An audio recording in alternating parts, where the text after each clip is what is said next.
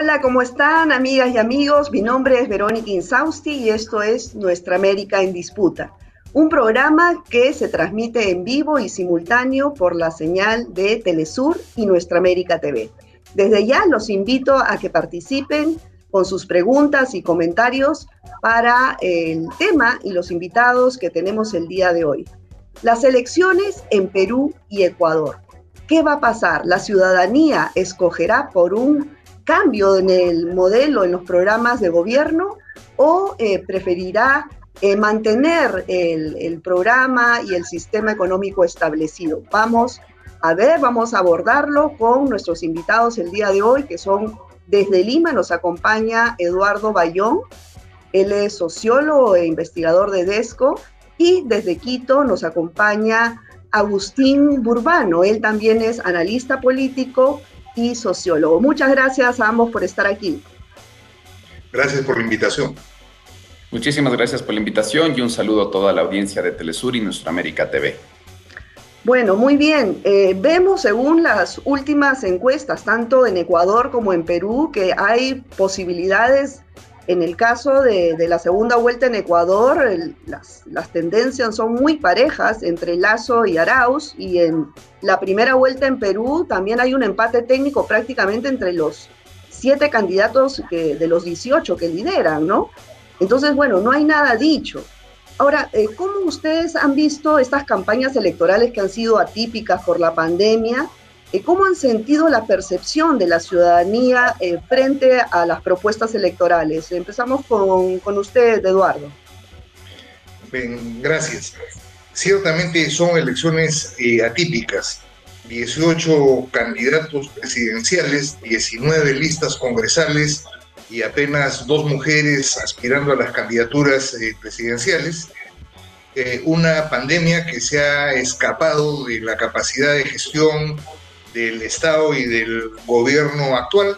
El 6 de abril tuvimos el récord histórico de muertos, 314 muertos y estamos a un ritmo de mil muertos diarios. El peor escenario en esa materia eh, en la región. Ah, y una crisis, un desplome del sistema de representación de larga duración, eh, lo que hace que la gente eh, entienda que la institución que menor confianza le genera son los partidos políticos, superados, superados apenas por el Congreso de la República. En ese escenario han mirado las elecciones, lo que explica el momento en el que estamos. A tres días de los comicios hay 25% de la población que dice no haber definido su voto o poder cambiarlo y eh, los cinco candidatos, candidatas que disputan con posibilidad el paso a la segunda vuelta, ah, están diferenciados entre sí por menos de tres puntos y ninguno de ellos alcanza eh, los 15 puntos. Es un, un, escenario difícil en el que, y con esto termino, sin embargo, eh, no cabe ninguna duda que el gran dilema planteado es eh, la continuidad o el cambio en unas elecciones en donde después de muchos años y por primera vez eh, la derecha eh, aparece dividida en por lo menos cinco candidaturas claras. Así es. En el caso, Agustín, de Ecuador, donde prácticamente Andrés Arauz representa eh, el cambio, ¿no? el, regreso al progresismo que había durante el gobierno de, de Correa y Lazo representa la continuidad del sistema y del gobierno actual, ¿por qué crees que ambos tienen las mismas posibilidades prácticamente de ser el próximo presidente? ¿Cuál es la percepción ciudadana? Muchísimas gracias por la pregunta, Verónica.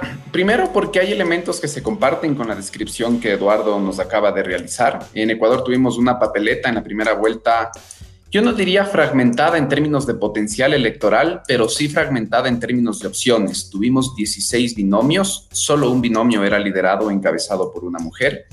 De esos 16 binomios, solo cuatro tenían reales chances de llegar a la segunda vuelta, con mucha distancia y en primer lugar Andrés Arauz y Carlos Rabascal. En segundo lugar se disputó Guillermo Lazo con Antonio Borrero, Yacu Pérez con Virna Cedeño y después Javier eh, de la Izquierda Democrática con María Sara Gijón. Ahora, ¿qué es lo que sucede? Lo que sucede es que la política en el Ecuador eh, ya no se puede hacer ni se la puede realizar con los mismos marcos cognitivos del periodo 2007-2017. Es decir, sí, todavía hay un sector muy importante del electorado que se puede orientar por el clivaje correísmo-anticorreísmo y para aterrizarlo el clivaje anticorreísmo-correísmo es cuál es la evaluación que tiene cada persona en la ciudadanía del proceso de retorno del Estado, de penetración infraestructural y simbólica del Estado en el territorio pero ya hay sectores de la sociedad que no se sienten tan fuertemente interpelados por ese clivaje y que empiezan a buscar otras alternativas. Y eso es lo que expresó Yacu Pérez por una parte y Javier Herbas. Ahora, en esta segunda vuelta, eh, sí se pudo ver que obviamente este clivaje, correísmo-anticorreísmo, empezó a operar y quienes buscaban una alternativa anticorreísta están votando por Guillermo Lazo y quienes buscan una alternativa más pro Estado están buscando el voto Andrés Arauz. Hasta el fin de semana anterior había cero diferencia estadísticamente significativa. El fin de semana hubo cambios muy importantes. Se coló por la ventana nuevamente octubre. Em, hubo un incidente en un cantón indígena, Guamote, entre el alcalde del cantón y Guillermo Lazo. Hubo un incidente importante y eso hizo que octubre vuelva a entrar en la, se cola en la campaña electoral Lazo vuelve a quedar pegado al gobierno de Lenín Moreno, Lazo vuelve a quedar como el candidato que soportó, que dio apoyo a que el gobierno reprima, detenga arbitrariamente y asesine extrajudicialmente a varias personas. Y eso provocó una conversación mucho más favorable a Andrés Arauz por los sucesos del fin de semana, junto a otros acontecimientos de acuerdos políticos de Andrés Arauz. Esa diferencia estadísticamente no significativa se volvió a cambió, ahora hay una diferencia favorable en Arauz, es corta, es pequeña y todavía no puede marcar una tendencia porque el número de indecisos es alto. Así es, así es. Eduardo, y bueno, también eh, eh, en relación a lo que comenta Agustín, eh, que a partir de, un incidente con Lazo, Andrés Arauz subió en las encuestas. Acá ocurrió lo mismo, ¿no? Estaba, según las últimas encuestas publicables en Perú, de Soto iba en curva ascendente hasta que declaró en una entrevista local de que no, el Estado no iba a traer las vacunas y se lo iba a dejar a libre mercado y, ahí se fue en picada, ¿no? Entonces, em, pero sí, hay, y en esta segunda pregunta que les quiero comentar a ambos y, que, y que me comenten también cómo ha sido el desempeño de los candidatos, o de los principales por lo menos, en sus propuestas. O sea, eh, todas han girado, obviamente, en torno a lo que podrían hacer para combatir la pandemia y sus efectos en, la crisis económica generada, ¿no? O ahondada, en todo caso. Eh, pero ¿cómo, ¿cuáles han sido los, los, matices, las diferencias entre los partidos que representan la derecha y la izquierda? Eduardo, te escuchamos. Yo diría que en el caso, en el caso de la derecha, en general el discurso frente a la pandemia y frente a las vacunas ha sido absolutamente irresponsable y ha oscilado entre el candidato Lescano, que está convencido que el Perú puede pedir vacunas y que le van a dar a los permisos de propiedad intelectual para que se produzcan, nadie sabe bien dónde, hasta el candidato de Soto, que anuncia que cada quien tendrá que comprarse su vacuna a través del sistema privado porque esa no es una responsabilidad del Estado. En sentido estricto, frente a este primer tema, las dos eh, propuestas más estructuradas han sido en último término la de Verónica Mendoza de Juntos por el Perú en primer término y la de Keiko Fujimori del autoritarismo populista este, eh, y defensor del modelo de fuerza, de fuerza popular. En ambos casos se subraya la importancia del eh, papel del Estado y en ambos casos se señala la importancia de superar a cualquier trauma ideológico para la adquisición de vacunas, esto a propósito de los escándalos ah, artificialmente mostrados, eh, montados a partir del vacuna gate alrededor de la, de la vacuna china y la resistencia a comprar la vacuna rusa. En el caso de Keiko Fujimori, ella hace énfasis en abrir la economía y lo que propone es terminar definitivamente con las cuarentenas, eh, recogiendo de alguna forma la desesperación popular, 74% de, ah, de informalidad, y eh, señalando que mejoraría los protocolos. Mientras eh, Verónica Mendoza desde el primer momento ha sostenido la necesidad de desarrollar un sistema de bonos que lo tienen bastante claramente planteado y que fue denunciado permanentemente hasta hace unos días cuando el Fondo Monetario Internacional se convirtió en veroniquista. Son diferencias importantes y ah, yo diría que la performance de las dos en las últimas semanas está fuertemente anclada en eh, la materialidad de sus propuestas, no obstante las diferencias. Ok, ok.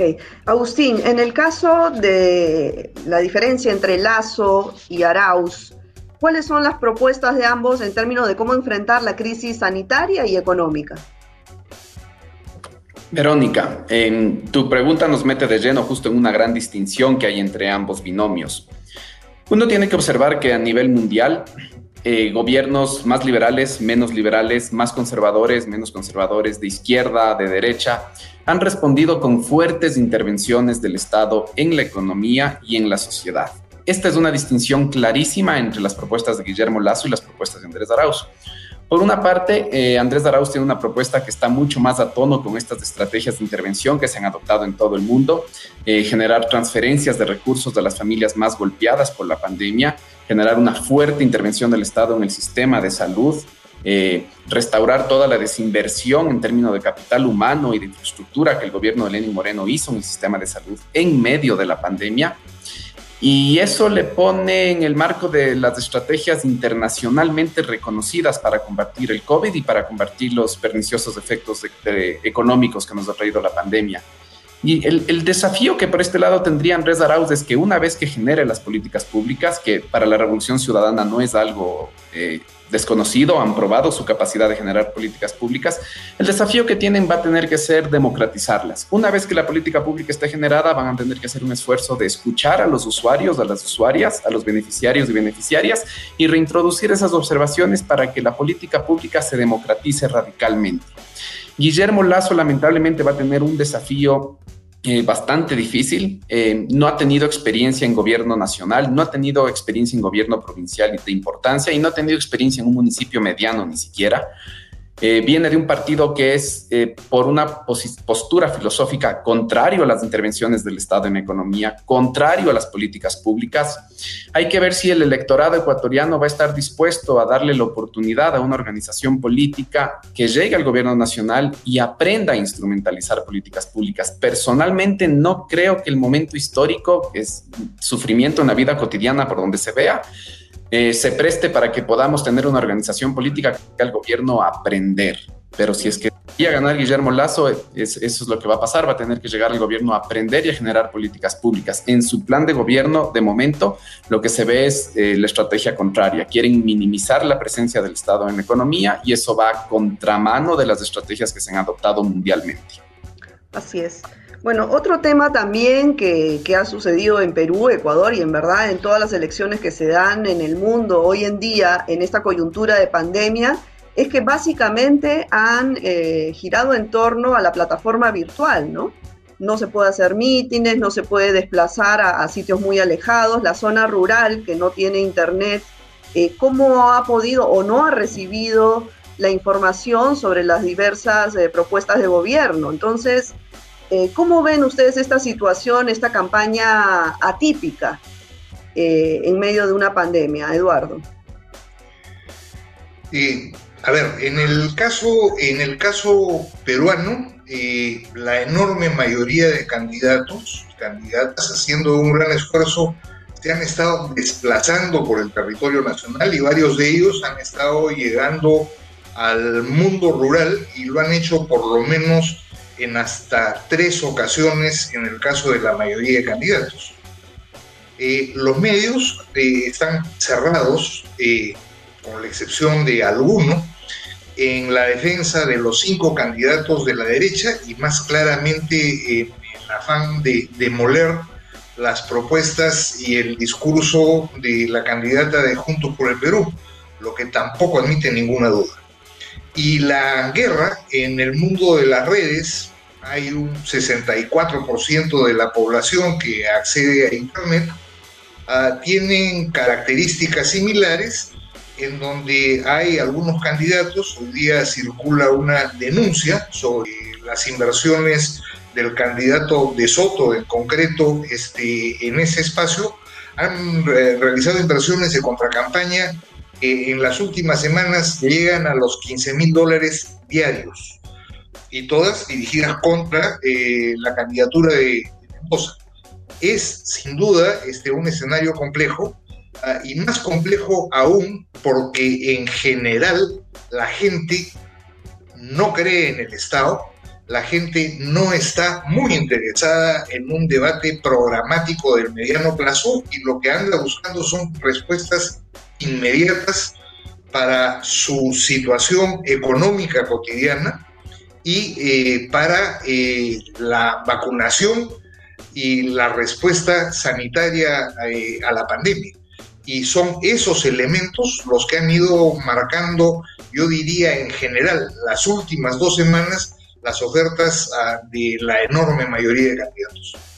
Gracias. Bueno, Agustín, y en Ecuador también es una constante que los medios de comunicación o los grandes medios de comunicación siempre apoyen al candidato de derecha, ¿no? Incluso vimos que durante los gobiernos de Rafael Correa hubo una guerra frontal, ¿no?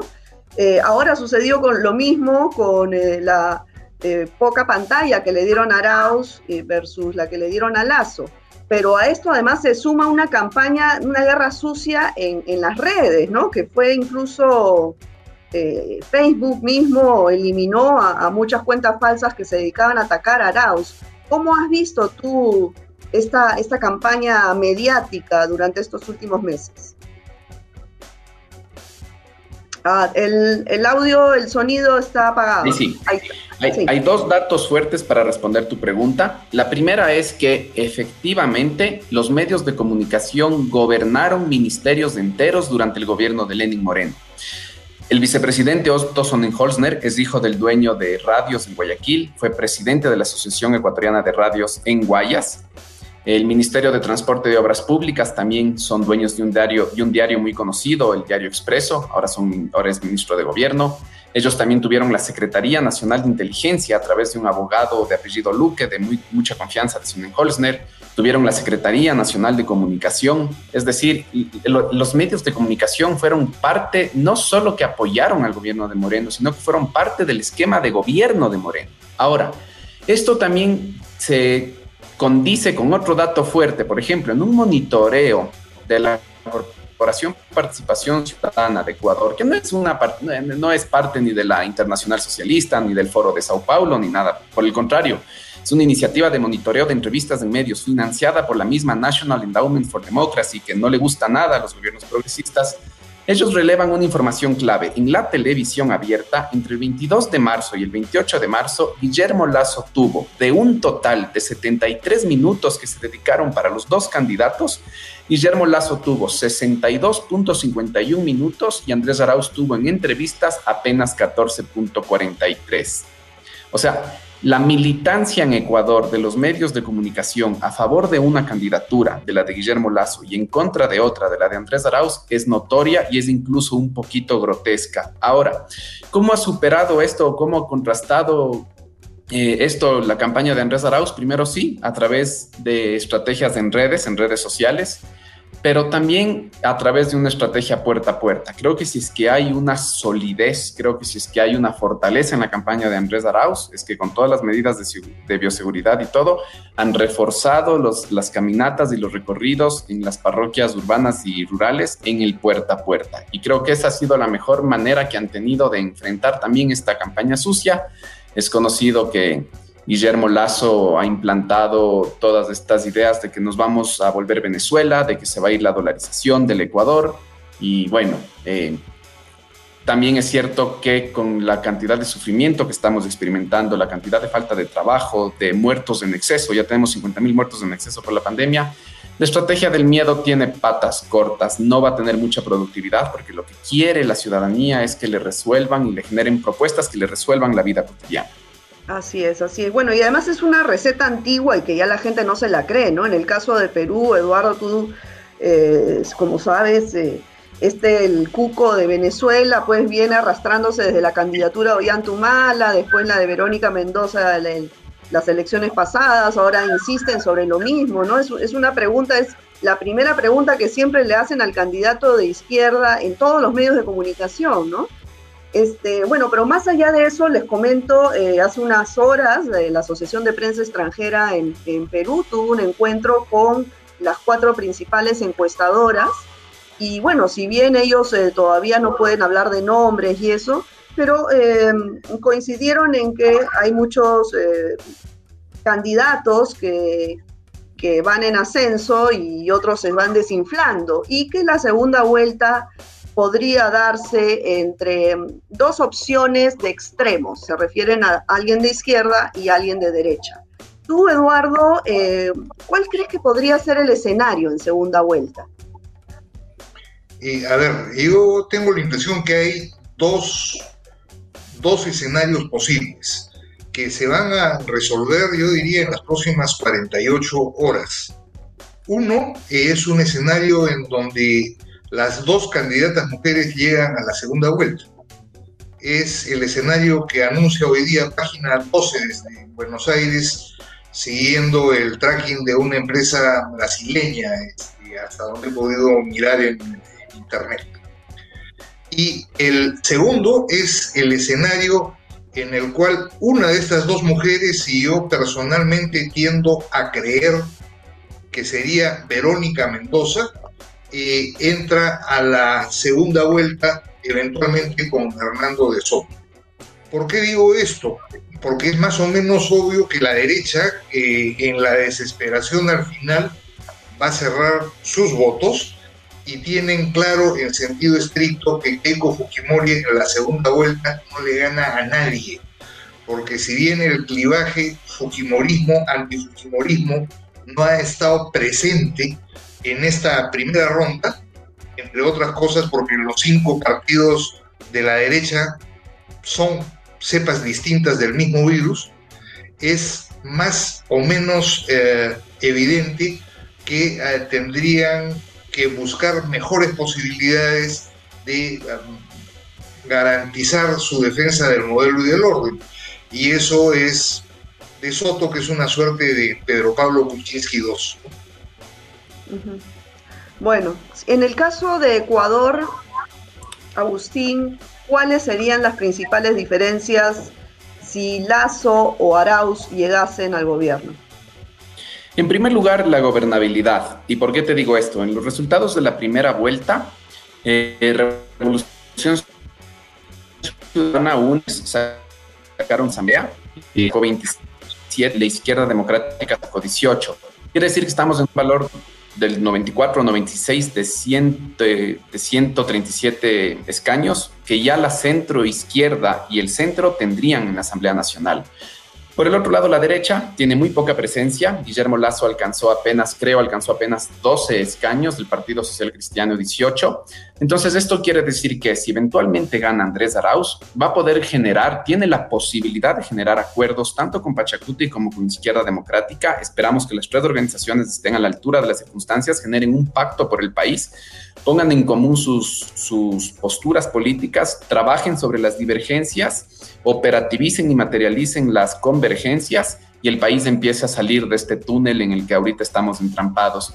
Guillermo Lazo la tendría mucho más difícil porque al tener un bloque en la Asamblea mucho más reducido, va a tener que recurrir a un repertorio muy utilizado por el gobierno de Lenin Moreno, que es el participar a los asambleístas del gobierno en el Ejecutivo, entregarles gerencias de bancas públicas, entregarles gerencias de Corporación Nacional de Telecomunicaciones en las provincias, entregarles direcciones provinciales en los distintos ministerios. Y a partir de ese reparto, de esas prebendas, eh, ganar gobernabilidad en la Asamblea y poder impulsar sus políticas públicas. Entonces, creo que lo que está en juego es mucho. Si es que gana Andrés Arauz, hay posibilidad de que Ecuador retome un proceso de, generación de política de la buena, de la buena política, aquella que circula las demandas entre la sociedad civil y el Estado y sobre todo entre los sectores subalternos y el Estado. Y si gana Guillermo Lazo, vamos a estar otra vez profundizando el patrón y la tendencia ya operativizada por el gobierno de Lenin Moreno de intercambiar apoyo en Asamblea a cambio de la materialidad de las decisiones del Estado.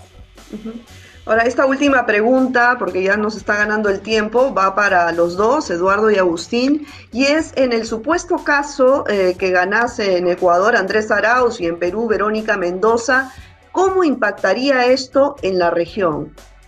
Eduardo, te escuchamos. Bueno, eh, eh, digamos, es más o menos claro, incluso desde antes de la pandemia, que el modelo está fuertemente puesto en cuestión en muchas de las eh, sociedades y de los países de la región. Chile es un ejemplo, pero Colombia lo es también y podríamos hacer una relación bastante larga. Y es evidente que ambas victorias supondrían un golpe muy significativo a la hegemonía y al peso que ha tenido el, modelo en la región. Y eh, eventualmente estarían eh, adelantando un proceso eh, que podría irse repitiendo en varios de los países de la región, así estos no hayan estado en el pasado vinculados o ligados a lo que se denominó el progresismo regional. Ok. Agustín, ¿tú qué opinas respecto a cómo impactaría en la región un triunfo de Arauz y Mendoza? en la misma línea de lo que plantea Eduardo, creo que sería un punto a favor de una postura multilateral autónoma eh, que rescate la autonomía de los países de Sudamérica y también de, ¿por qué no?, de, de América Latina, de la región en general creo que sería un buen, eh, punto un buen punto en contra de la doctrina hemisférica eh, estadounidense. Creo que esto eh, levantaría, creo que ya hay algunas alertas en algunas instituciones claves de la doctrina hemisférica, Banco Mundial, FMI, BID, esta Corporación Norteamericana de Desarrollo que está tratando de desplazar a China de los recursos naturales de América Latina. Entonces, yo veo por ese lado que se va a fortalecer el multilateralismo autónomo de, América Latina y sobre todo de Sudamérica. No se arranca de cero, si bien hubo importantes y graves retrocesos en lo de UNASUR, no se arranca de cero, hay ya una institucionalidad instalada y se podría retomar y fortalecer esos procesos. No se trata de que América Latina se aísle de, generalmente de las potencias mundiales, no, se trata de tener una posición orgánica, consolidada y unificada que nos vuelva un actor con mayor relevancia en el concierto de naciones del mundo. Bueno, bueno, ojalá. Bueno, muchísimas gracias Agustín, Eduardo, por, por acompañarnos, por plantear este, el panorama bastante amplio en Ecuador y en Perú, lo que pueda suceder en ambos países y, nada, espero en otra oportunidad. Muchas gracias. Y ustedes, amigos, ya saben, por favor, infórmense bien, piensen bien antes de este domingo ir a votar, por supuesto, con todas las medidas de biodiversidad, perdón, de bioseguridad para no eh, contagiarse en esta pandemia que estamos tanto en Ecuador como en Perú en el pico máximo en esta segunda ola. Así que con mucho cuidado, pero sí a ejercer su derecho y deber ciudadano. Muchas gracias, cuídense, hasta la próxima.